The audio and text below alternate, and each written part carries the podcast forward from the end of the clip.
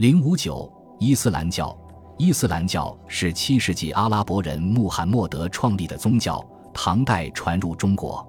成吉思汗建国前，伊斯兰教商人到过蒙古经商。成吉思汗建国后，大批伊斯兰教商人来到中国，与蒙古权贵合伙经商。蒙古几次西征后，中西交通非常发达。中亚和西亚的回回人通过各种途径大批来华，其中不仅有商人，还有工匠、技师、军官、兵士、教士、贵族、平民、妇女等各色人。其中不少人在政治上取得了较高的地位。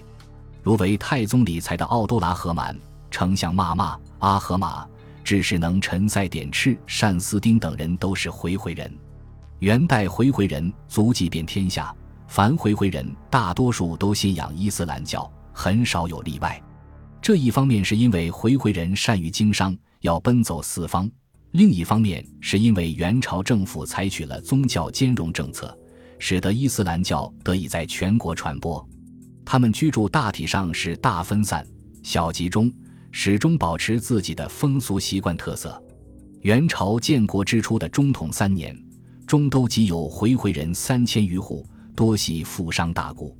依据诸色人户各依本俗管理的规矩，元朝政府在中央设有回回哈的司，掌管宗教活动及有关回回人的互婚、钱粮以及部分刑名事务。